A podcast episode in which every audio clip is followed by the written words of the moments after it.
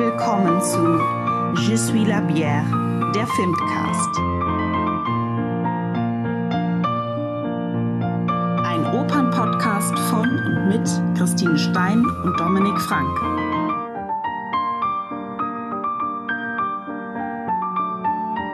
Heute Les Contes d'Hoffmann von Jacques Offenbach.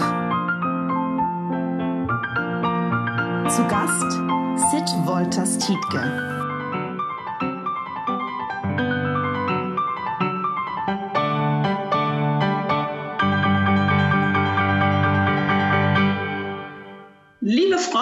Und Freunde der Oper, herzlich willkommen zur vierten Folge vom Filmcast mit dem wunderbaren Titel Je suis la bière. Heute an meiner Seite sind wie immer Dominik Frank. Hallo. Und heute auch mal wieder dabei in, an der Technik ist Jonas Würdinger. Vielen Dank, Jonas. Hallo. Und unser Special Guest heute ist Sid Wolters Tietke. Sid, erzähl doch mal, wie kommst du hier zum Filmcast? Ja, äh, hallo erstmal an alle Beteiligten. Danke, dass ich da sein darf. Ähm, ja, wie komme ich hierher? Ich bin wissenschaftlicher Mitarbeiter am FIMT seit fünf Jahren und äh, wurde von dir gefragt. So bin ich hierher gekommen. Das wäre die kurze Antwort.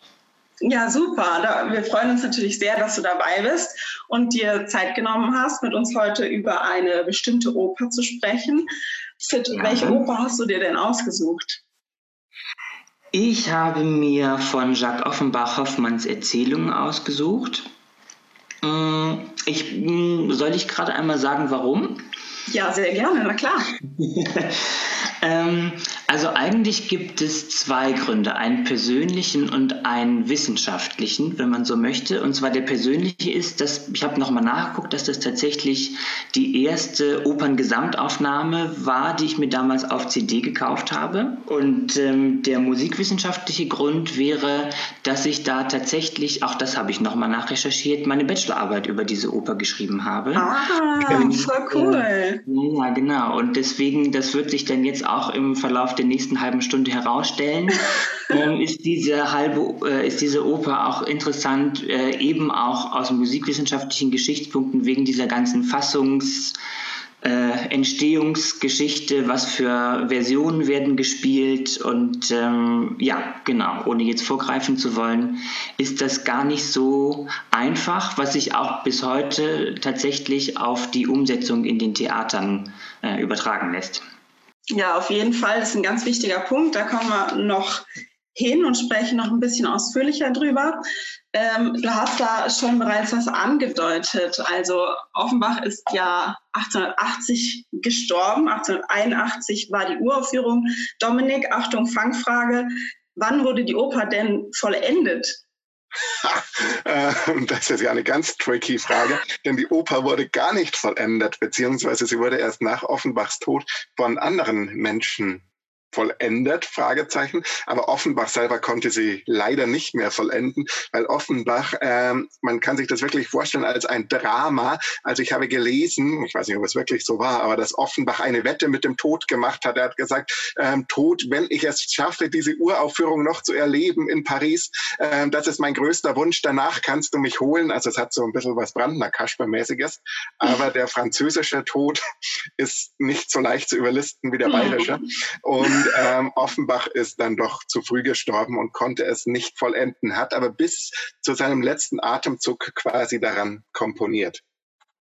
Ja, was Sid auch schon angedeutet hatte mit der, mit der Aufführungsgeschichte, da spielte natürlich auch rein, dass äh, es Unklarheiten gab oder verschiedene Annahmen, um was für ein, eine Gattung es sich handelt oder äh, was für eine Art von Musiktheater. Also da Offenbach bekannt war auch und sehr erfolgreich als Operettenkomponist, wurde dann auch Le Conte oder Hoffmanns Erzählung in diese Schiene reingedrückt, könnte man jetzt etwas polemisch sagen.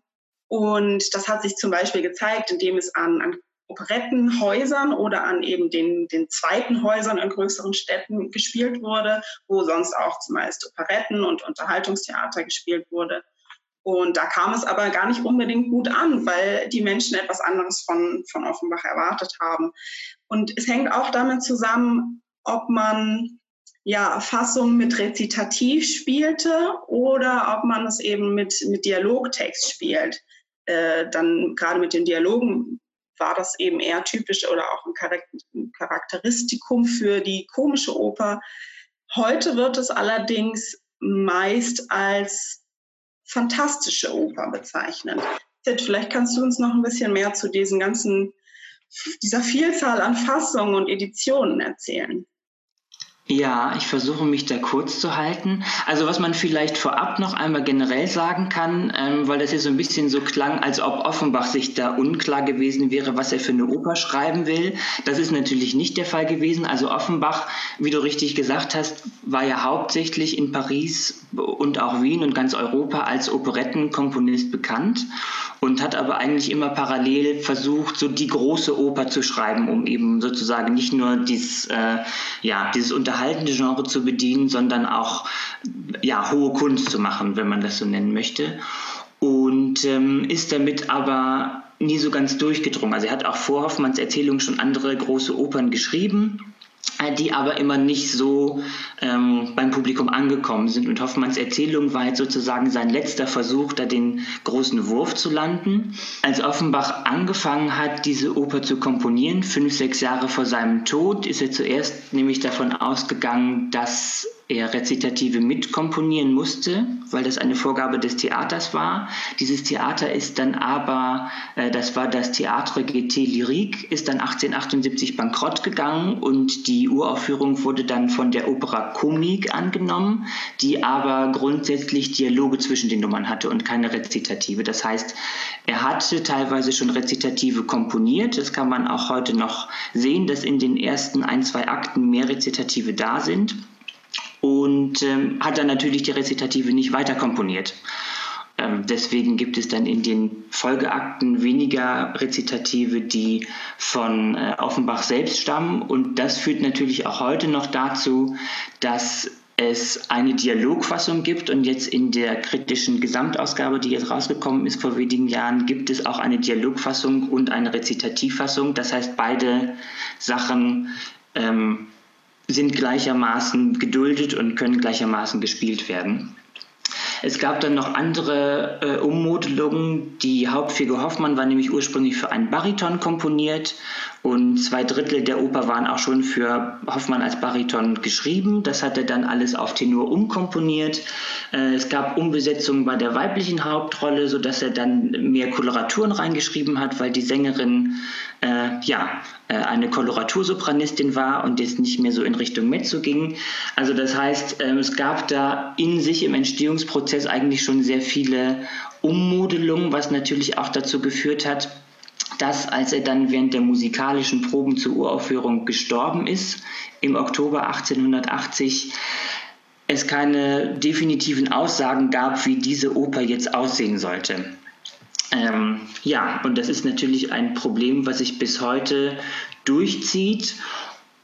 Das ist das eine, ähm, dass die Oper generell ein Torso ist. Und das zweite ist, dass es dann durch die Editionsgeschichte nicht besser gemacht wurde, weil nämlich dann der Operndirektor ähm, an dem Theater, wo die Uraufführung stattfinden sollte, nach dem Tod von Offenbach massive Eingriffe in die Dramaturgie äh, vorgenommen hat. Da kommen wir vielleicht später bei der Handlung nochmal drauf, aber ähm, nur so, um da einen Eindruck zu geben. Also er hat für die Uraufführung einen ganzen Akt streichen lassen, weil er das Gefühl hatte, das wäre dramaturgisch nicht so rund.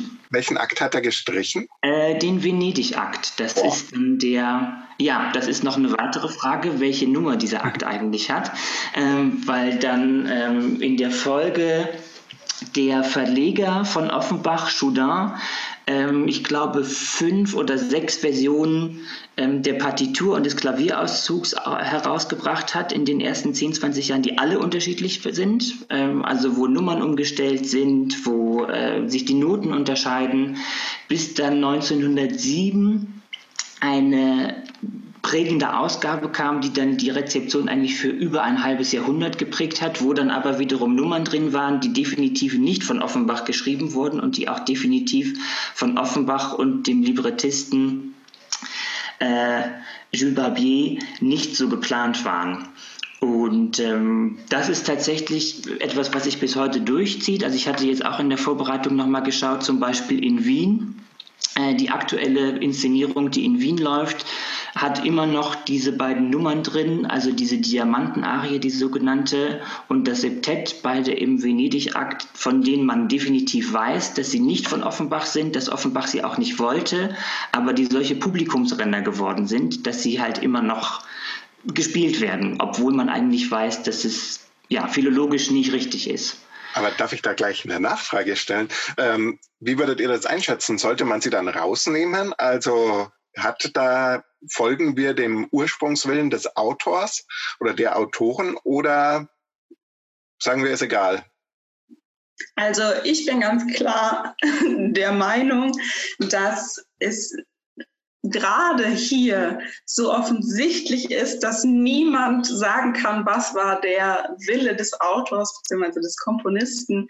Es gibt einfach eine Fülle an Material ich denke, es ist wichtig zu, zu zeigen, wenn man was äh, bearbeitet oder hinzufügt, dass es eben nicht äh, von Offenbach stammt, gerade wenn es um, um äh, nicht nur Inszenierung, sondern auch um, um wissenschaftliche äh, Herausgaben, Publikationen geht dazu.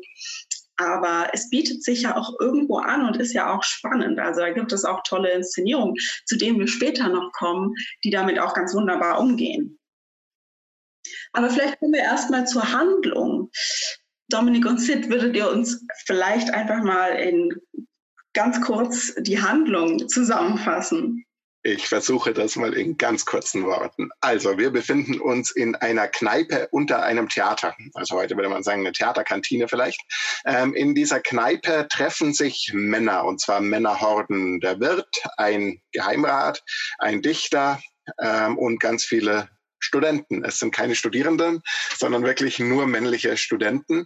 Und Hoffmann trinkt, trinkt, trinkt. Er wird auch von Lindorf, so heißt der Geheimrat, betrunken gemacht. Warum das Ganze? Weil oben läuft Don Giovanni und die Hauptrolle äh, singt die große Sängerin Stella und zwischen Stella und Hoffmann läuft was und Lindorf möchte aber auch Stella abschleppen. Und es ist so ein bisschen kritisch, die Lage zwischen Hoffmann und Stella, aber Stella hat ihm so eine Art Versöhnungsbrief geschickt mit dem Schlüssel zu ihrer Garderobe. Das heißt, er sollte eigentlich nach der Vorstellung rauf. Und was jetzt aber passiert, ist, dass Lindorf und die Studenten Hoffmann bedrängen, erzähl doch uns eine Geschichte, erzähl uns noch eine Geschichte, am liebsten eine Frauengeschichte. Ähm, und Hoffmann verliert sich in diesen Frauengeschichten und vergisst zu Stella zu gehen. Und als sie am Schluss dann selber in diese Männerwelt hinabsteigt, findet sie ihn nur noch betrunken unterm Tisch liegen. Er vergisst es gar nicht. Soweit ich mich jetzt erinnere, ist es so, dass Lindorf den Brief sogar abfängt. Gottes Willen. Und Hoffmann gar nicht erfährt, dass äh, Stella eigentlich sich mit ihm versöhnen wollte. Ist ja noch fieser. Ja, richtig gemein. Das ist interessant, weil ich habe ja offensichtlich eine freudsche Fehlleistung in der Erinnerung äh, gemacht, die ich äh, später erklären, glaube ich, zu können werde.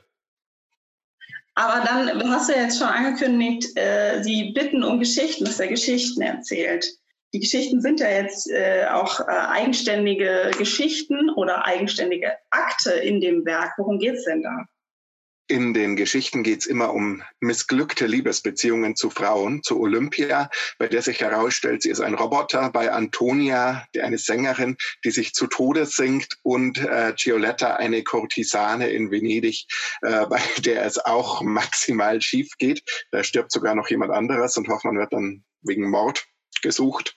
Ähm, und diese drei Geschichten basieren alle auf Erzählungen von dem eben realen E.T.A. Hoffmann. Das sind der Sandmann, ähm, das ist der Olympia-Akt, äh, Rat Krespel, der Antonia-Akt und Abenteuer der Silvesternacht, äh, der Giulietta-Akt. Ähm, und dort auch noch die Peter Schlemihls wundersame Geschichte eingebettet. Also das heißt hier diese Erzählungen und was passiert, und das finde ich ist dramaturgisch sehr schön gemacht, ist, es treten eigentlich immer die gleichen Figuren auf. Es treten immer auf Hoffmann und sein Begleiter Niklaus oder Niklos. Ähm, und Niklos ist eigentlich die Muse, zumindest in einer der Fassungen. Ähm, und die Muse hat das Ziel, Hoffmann für sich zu behalten, also bei der Kunst zu behalten. Ähm, die Muse ist eifersüchtig auf die Frauenbeziehungen und sabotiert diese.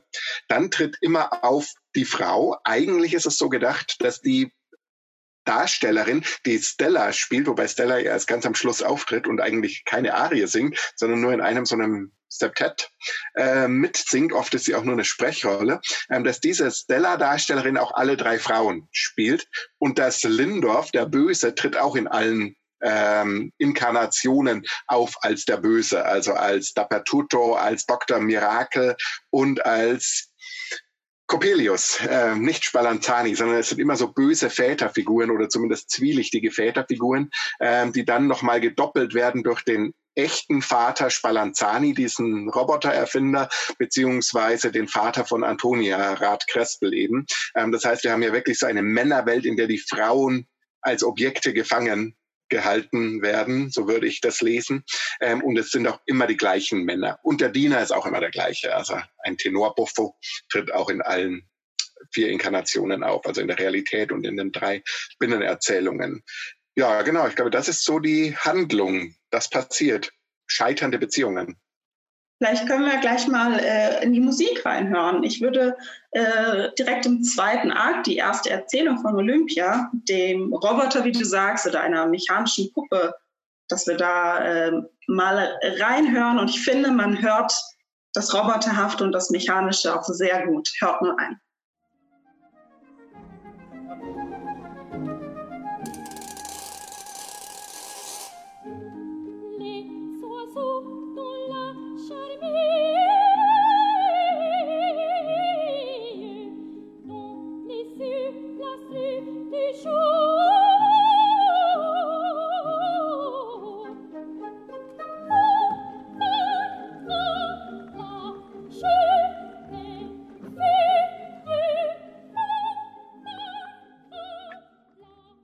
Eine Koloratur-Bravour-Arie. Ähm, und wenn man es fies lesen möchte, könnte man sagen, dass Hoffmann, das Hoffmann Quatsch, dass Offenbach äh, sich damit auch lustig macht über die Koloratur und Bravour-Arien seiner Zeit und sagt, das ist eigentlich nur noch roboterhafte ähm, Artistik und hat mit Kunst und wahrem Ausdruck nichts mehr zu tun, die Olympia. Ja, und äh, Hoffmann, der auch von Coppelius äh, ein, eine Art äh, Sehhilfe bekommen hat, mit, durch das er eben dann äh, Olympia erstmal gar nicht als, als diese Puppe oder Roboter wahrnimmt, sondern als wahrhafte Frau. Sieht, verliebt sich in sie, aber wie du schon angekündigt hast, auch das ist äh, eine unglückliche Liebe, denn am Ende muss er erkennen, dass es eine Puppe ist. Und die wird auch von Coppelius ähm, aus Rache an Spallanzani zerstört. Ja, das ist eine ganz brutale Nummer. Ich finde das schon bei Hoffmann Sandmann so brutal. Ja? Also dieses Köne Oke ist mir da so im Gedächtnis geblieben. Wir haben das mal im Deutsch-LK gelesen. Ähm, und Köne Oke, Köne Oke heißt es also diese schönen Augen. Und ich glaube, diese schönen Augen, die er aber nur sieht, weil er eben diese im sprichwörtlichen Sinne rosarote Brille ähm, aufhat. Eigentlich sind das mechanische Augen. Ähm, die sind so eins dieser psychoanalytischen Motive, das hier vorkommt in diesem Werk, falls es ein Werk überhaupt ist, das ist ja ein Torso, wie Sid gerade gesagt hat. Und da würde ich gerne mit euch drüber reden, nämlich wie würdet ihr das sehen? Ist das ein psychoanalytisches Stück? Also man kann das schon, also es ist zumindest gerechtfertigt, das so zu lesen. Also was ja eben schon angeklungen ist, was man vielleicht nochmal ganz klar sagen muss, ist, dass ja im Prinzip, obwohl die Handlungen in jedem Akt unterschiedlich sind, logischerweise, äh, treten ja wie du eben schon richtig gesagt hast, ja immer die gleichen Protagonistinnen auf. Ähm, also das heißt, diese Beziehung oder diese verkorkste Beziehung, diese Nichtbeziehung, man weiß ja nicht genau, was da passiert ist, zwischen Hoffmann und Stella spiegelt sich in allen drei Mittelakten ähm, wieder. Und ähm, wenn man das Libretto genau liest, sieht man ja auch, dass diese ähm, Mittelakte, die ja Hoffmann dramaturgisch gesehen den Studenten erzählt, nacheinander. Also das heißt, er improvisiert ja diese Geschichten, in denen er dann selber auf der Bühne wieder auftritt. Ähm, die haben ja alle immer mit dieser ähm, eigentlichen Beziehung Stella Hoffmann zu tun. Und ähm, er überträgt ja auch jedes Mal negative Eigenschaften auf diese Frauen. Also das hast du ja im Prinzip auch schon gesagt. Also einmal dieses seelenlose Automatenhafte bei Olympia, dann diese ähm, ja, da ist es ein bisschen ambivalenter. Bei Antonia wird sie jetzt, ähm, also ne, ist sie so egoistisch, dass sie dann lieber sich zu Tode singt, als mit Hoffmann glücklich zu leben, ohne zu singen? Oder wird sie da von ähm, vom Dr. Mirakel, ähm, kann man natürlich auch so lesen, dass de, dieses ganze ähm, Trio, was der Mirakel dann mit Antonia und der Mutter von Antonia, der bereits gestorbenen Stimme, die er da wieder zum Leben erweckt, ähm, dass das man, oder dass man das eigentlich auch lesen kann als super Beispiel für Gaslighting. Also weil ja Antonia eigentlich gar nicht mehr singen möchte und dann ja ja, von Mirakel da reingedrängt wird, sich zu Tode zu singen. So kann man es ja auch lesen. Ähm, aber dass sie sich am Ende zu Tode singt und nicht bei Hoffmann bleibt, ähm, ist ja Fakt. Das heißt, die Liebe ist da auch weg. Gut, und Giulietta ist ja sowieso ähm, als femme fatale äh, gezeichnet, die da auch ähm, ja im Prinzip nur mit ihm spielt und gar nicht wirklich an ihm interessiert ist. Ich finde das so interessant, was du beschreibst, weil ich finde, das spricht voll für diese psychoanalytische Lesart, weil wenn man sagt, diese Frauen sind eigentlich immer in der Ambivalenz gezeichnet, zwischen dem sind sie wirklich selber femme fatales und böse und egoistisch und ich bezogen oder sind sie Opfer dieser Väterfiguren äh, des mhm. Widersachers? Mhm. Also bei Antonia finde ich ist es ganz deutlich, aber auch bei Giulietta ist ja nicht so ganz klar, ist die ein Opfer von Dappertutto ja. oder ist sie eine Kollaborateurin? Und ich glaube, das ist genau der Blick, den Hoffmann auf Stella hat. Nämlich ist sie, ähm, neudeutsch würde man sagen, eine Bitch oder ist sie ein Opfer der Umstände und dieses Systems, in dem sie als Frau nicht ihren wahren Gefühlen zu Hoffmann folgen kann. Ja, definitiv. Und das macht diese Oper ja auch dramaturgisch so spannend, weil man es eben auf beide Arten lesen kann oder inszenieren kann auch. Also dass man sowohl sagen kann, das sind alles äh, ja seelenlose Frauen und Hoffmann ist ein Würstchen, oder diese Frauen sind auch jeweils Opfer des, des Systems oder der Umstände. Und was man ja vielleicht auch noch äh, erwähnen muss, was ja in den beiden Außenakten noch eine Rolle spielt, ist diese Muse, die auftritt, die im Übrigen auch definitiv ähm, als Figur gesetzt ist von Offenbach. Also sie wird oftmals ja, weggelassen oder ihre Nummern werden gestrichen, weil sich das durch die ähm, Editionsgeschichte so ergeben hat.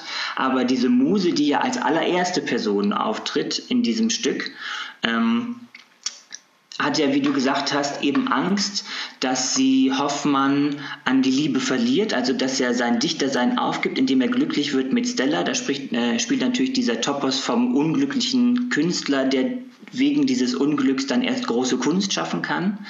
Ähm, da spielt er definitiv eine Rolle.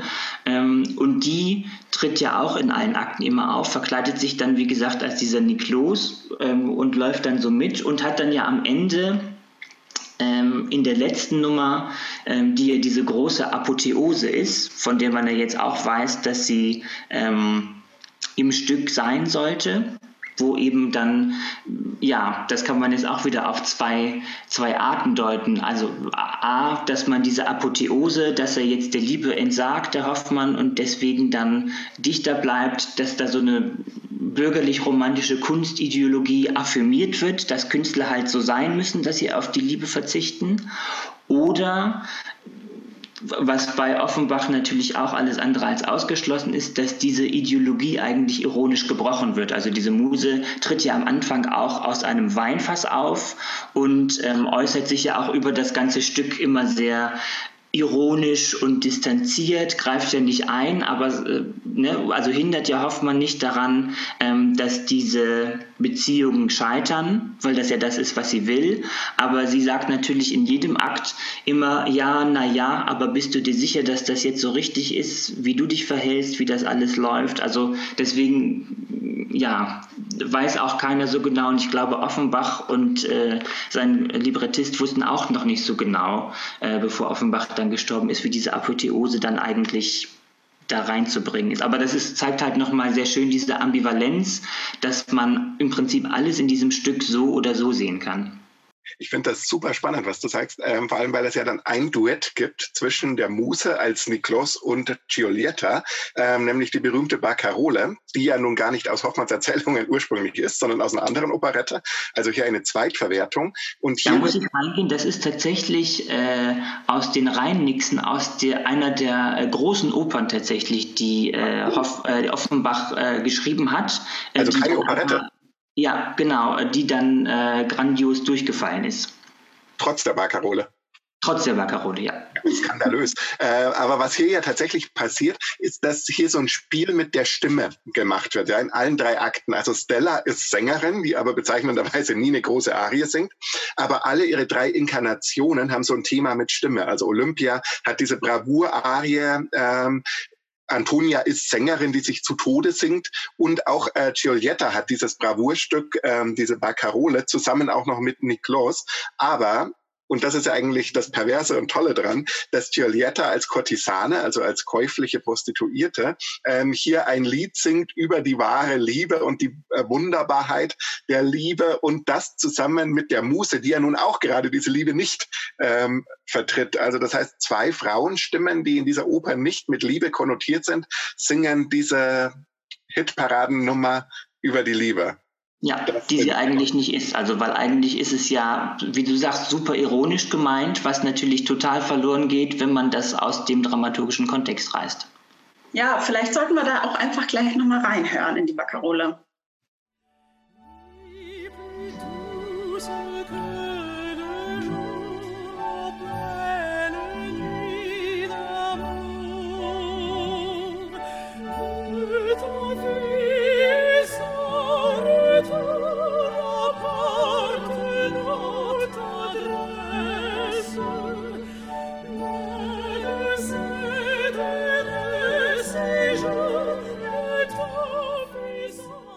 Zum Niederknien. Immer wieder einfach schön.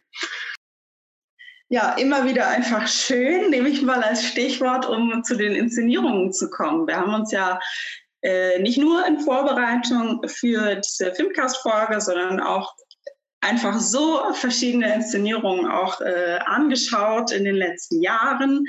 Ähm, was ist euch da aufgefallen oder welche Inszenierungen sind euch besonders äh, bekannt oder im Gedächtnis geblieben? Also vielleicht, wenn wir historisch anfangen, ganz wichtig war in den 50ern ähm, Walter Felsenstein an der komischen Oper, weil der eigentlich so ein Musterbeispiel dafür war, ähm, wie man mit diesem Stück umgegangen ist, weil der hat munter seine eigene Fassung gemacht, hat behauptet, er geht damit zurück zur Intention Offenbachs. Und das ist eigentlich das Einzige, was man ihm vorwerfen kann, weil was er eigentlich gemacht hat, ist, dass er auf die Schauspielvorlage zurückgegangen ist und einfach neu instrumentiert hat, Texte umgestellt hat, äh, Nummern aus anderen Opern und Operetten eingebaut hat, also nochmal andere, ähm, dafür ganze äh, Szenenkomplexe rausgeschmissen hat, also ein heilloses Chaos veranstaltet hat und das Ganze dann als offenbar als Originalintention ausgegeben hat. Ich glaube, das war sicher, wenn man die Kritiken liest, ein super Theaterabend, aber es war eher das Schauspiel Hoffmanns Erzählungen mit neuer Musik als eine Originalversion von Offenbachs Hoffmann. Aber wenn wir gleich an der komischen Oper bleiben, ich äh, habe da 2015 von Barry Kosky äh, eine Inszenierung gesehen, äh, von Leconte Mann. Und da wurde auch, das hatte ich dann in den Kritiken noch gelesen, dass irgendwie damit geworben wurde, dass man äh, besonders authentisch ist. Ähm, aber ich glaube, das ist jetzt eine These, dass das eher vielleicht vom vom PR-Team so äh, entwickelt wurde.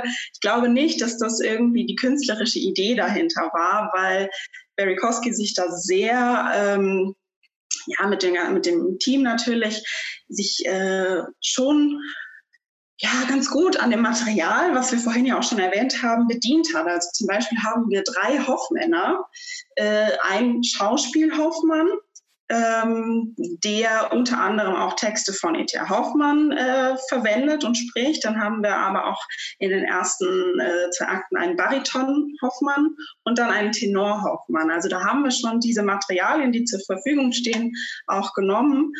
Ähm, die, die Frau, also Stella, Antonia, Olympia, Giulietta, die Frauen werden von Nicole Chevalier, die ja auch bei uns schon mal erwähnt wurde, ich glaube in der allerersten Folge, äh, also Grüße raus an Frau Chevalier, äh, die ganz wunderbar diese äh, Rollen äh, vereint. Also das ist auch nicht in jeder Inszenierung so, auch wenn es ursprünglich so in der Fassung steht, dass diese Rollen von einer Person gesungen werden, ist es heute nicht unbedingt üblich. Das heißt, wir haben es hier ein bisschen vertauscht. Wir haben eine Darstellerin der Fra Frauen, aber dafür drei Hoffmänner. Und ähm, ja, das ist äh, sehr spannend. Auch äh, an, an Musik wird sich nicht nur von Hoffmann bedient, sondern ganz am Anfang haben wir auch was von, von Mozart, von Don Giovanni. Wiederum die was ja passt, weil äh, Stella singt ja die Donna Anna aus dem Don Giovanni. Die Muse verkleidet sich nicht als Nikolaus oder als Student, sondern die tritt auf als Mozart. Also sieht aus wie Mozart, was wiederum damit begründet wird, dass auch ähm, Hoffmann und Offenbach beide Mozart-Verehrer waren. Und das Allerschönste, was ich an dieser Inszenierung liebe, ist das Ende. Ähm, da singen singen Hoffmann, wohlgemerkt aber der Schauspieler Hoffmann, mit der Muse zusammen äh, La Ci darem la mano von ähm, äh, ja, aus Don Giovanni, während die Muse Hoffmann in einen Sarg einnagelt. Also sehr symbolisch und sehr ausufernd alles, aber auch, äh, ja, ich finde es ganz wunderbar. Das, aber das ist voll interessant, weil die, das mit der Don Giovanni Musik hat auch schon Felsenstein gemacht. Mhm. Also das kam da auch schon vor. Also das äh, bietet sich offensichtlich an, aber ich finde das eine total schöne Idee. Gibt es die auf Video oder läuft die noch? Ich glaube, die wird wieder jetzt in der neuen Spielzeit aufgenommen, hatte ich gesehen. Ich bin mir nicht ganz sicher. Oh, Aber wenn, vielleicht können wir zusammen mal hinfahren. Oh ja, äh, sorry, jetzt muss ich kurz was einwerfen, weil du auch gerade Nicole Chevalier genannt hast. Ähm, weil wir haben ja im Kontext unseres ersten Podcasts gesagt, La Traviata mit Nicole Chevalier ähm, alleine auf der Bühne, vielleicht bald in Basel. Und wir hatten recht. Also es kommt nach Basel. Ähm, die Inszenierung wird übernommen. Das heißt, unser Trip nach Basel ist gesichert. Äh, liebe Frau Chevalier, ähm, wir werden uns das nochmal anschauen. Und wir kaufen, also wir sind nicht bestechlich von unserem Geld. Ähm, wir werden das ganz normal kaufen. Wir kriegen kein Geld von der Oper Basel, dass wir hier Werbung machen. Wir finden einfach die Inszenierung äh, super toll. Sorry, jetzt ja. habe ich äh, off-topic äh, über Traviata gesprochen. Zurück zu Hoffmann. Die Inszenierung, die ich vielleicht an dieser Stelle noch reinwerfen möchte, ist schon etwas älter, aber also ich habe auch noch mal jetzt mir einige Sachen ähm, angeguckt auf YouTube, auf DVD und so weiter, aber ich muss sagen, das ist auch immer noch die Inszenierung, die ich persönlich am besten finde. Die ist von 1993 zur Wiedereröffnung des Opernhauses in Lyon von äh, Louis Erlot, der damals Hausregisseur war. Äh, die gibt es auch auf DVD. Und das Interessante daran finde ich, abgesehen von dem äh, unglaublich guten Cast, ähm, ist, dass es, ähm, oder ich fange anders an, äh, die Oper heißt da gar nicht Les Contes d'Hoffmann, sondern sie heißt De Contes d'Hoffmann, also mit D vorne. Ähm, und was an dieser Inszenierung interessant ist, dass sie diesen Fragmentcharakter eigentlich umarmt, wenn man so möchte, und ähm, sich davor nicht versteckt. Also, weil was du ja eben beschrieben hattest, auch mit der Inszenierung von der komischen Oper oder auch mit Felsenstein, das ist ja immer so die Frage, wie geht man mit diesen ganzen Fassungen um? Was nimmt man rein? Was nimmt man nicht rein?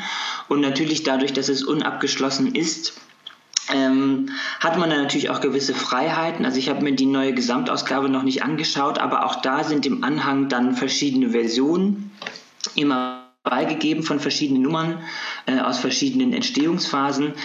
Das heißt, es wird auch nie eine definitive Version geben, das ist ja ganz klar. Und was diese Inszenierung aus Lyon aber macht, ist, dass sie sagt, okay, wir machen es ganz radikal. Ähm, wir nehmen das als Torso so wie es ist und nehmen tatsächlich nur das rein in die Inszenierung, was tatsächlich gesichert von Offenbach ist. Also nichts, was dann an Rezitativen nachher dazu komponiert wurde und so weiter. Das heißt, es gibt keine Rezitative, sondern nur Dialoge. Es gibt kein Finale mit Stella im fünften Akt, was ja mittlerweile gefunden wurde. Dazu gibt es Musik theoretisch. Ähm, der Giulietta-Akt, der ja als letztes von Offenbach geschrieben wurde, über dem er ja gestorben ist, ist sehr reduziert. Der Chor ist gestrichen, also es gibt keine Studenten. Ähm, Genau, also es gibt dann noch einige weitere ähm, Kürzungen und das Ganze spielt, ja, wo spielt das? An einem Nichtort im Prinzip, in einem Irrenhaus. Und das Prinzip ist eigentlich, dass ähm, Hoffmann auf der Bühne live diese Oper schreibt und man weiß die ganze Zeit nicht genau, imaginiert er jetzt diese ganzen Figuren, die da auftreten, oder sind sie tatsächlich da und gehen in sein Schreiben ein? Und ähm, das klingt jetzt erstmal nach, nach einem sehr ähm, ja, abstrusen Regiekonzept, Regietheaterkonzept, wenn man so möchte, aber es funktioniert wunderbar, ähm, weil es eben so eine ganz surreale Atmosphäre schafft. Also es gibt da auch im äh, Antonia-Akt, wo dann diese vom Dr. Mirakel diese Beschwörung der Stimme der Mutter gemacht wird, glaube ich, oder in der Nummer davor, das weiß ich nicht genau. Ähm, gibt es, also das Bühnenbild ist auch sehr reduziert, alles ganz grau, glatte Wände und in dieser Nummer äh, merkt man dann auf einmal diese Wände, von denen man dachte, sie wären einfach Wände, sind in Wirklichkeit aus Gummi und dann kommen äh, von hinten im Prinzip äh, Figuren, also Menschen raus, die sich dann in diese Wand reinlehnen und das ist ein super starkes Bild, ähm, äh, was mir bis heute einfach in Erinnerung geblieben ist. Ja, das klingt äh, auf jeden Fall spannend. Ja. Eine ähm, eine Inszenierung, die ich noch wärmstens, wärmstens ans Herz legen würde, ist von Mar Marthaler am Teatro Real, äh, die dann auch in Kooperation mit der Oper Stuttgart äh, ja, stattgefunden hat oder erarbeitet wurde und auch dort noch lief.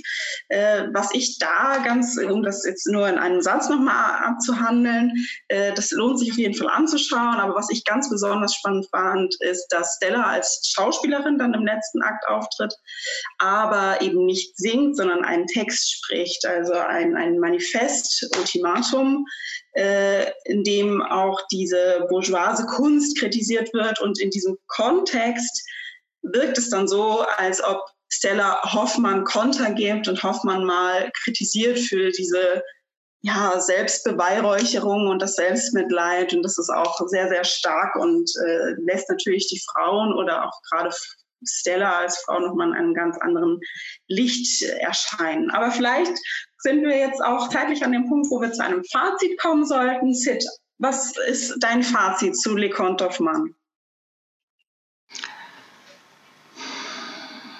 Mein Fazit wäre,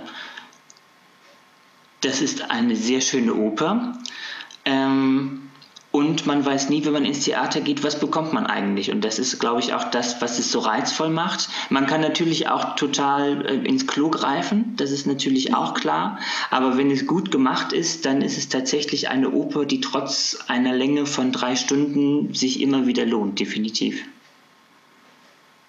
Dominik, hast du auch noch ein Fazit für uns? Ja, klar. Also ich finde an Hoffmann so spannend, dass es so interpretatorisch ganz unterschiedliche Möglichkeiten gibt. Also man kann das große Zauberspektakel machen. Ähm, jetzt baue ich noch so einen Inszenierungstipp ein. Am Salzburger Marionettentheater, die Inszenierung, die ist zum Beispiel ganz, ganz toll. Ja? Mit Olympia als echten Roboter zwischen diesen Marionetten und ganz vielen Effekten und diesem fantastischen, romantischen ähm, Hoffmann-Bild. Und man kann aber auch, und das würde ich total gerne mal sehen, ähm, die hardcore-cleane psychoanalytische äh, Variante ähm, diese Sezierung von Hoffmanns äh, Seelenbild daraus machen. Und das finde ich schon enorm, dass ein Werk ähm, beides hergibt. Ja, ich kann mich da nur anschließen. Äh, von mir auf jeden Fall auch eine große Empfehlung, allein schon wegen all der tollen Melodien, für die Offenbach ja grundsätzlich auch bekannt ist. Ähm, an dieser Stelle möchte ich mich bei euch allen bedanken, bei Dominik Sitt und auch bei Jonas im Hintergrund. Und ähm, ja, wir freuen uns schon auf die nächste Folge. Die wird super. Äh, die wird super, super Gast, super Oper. Ähm, dann Ende August. Freut euch drauf und bis zum nächsten Mal. Tschüss. Tschüss. Eine FIMT 2020 Produktion.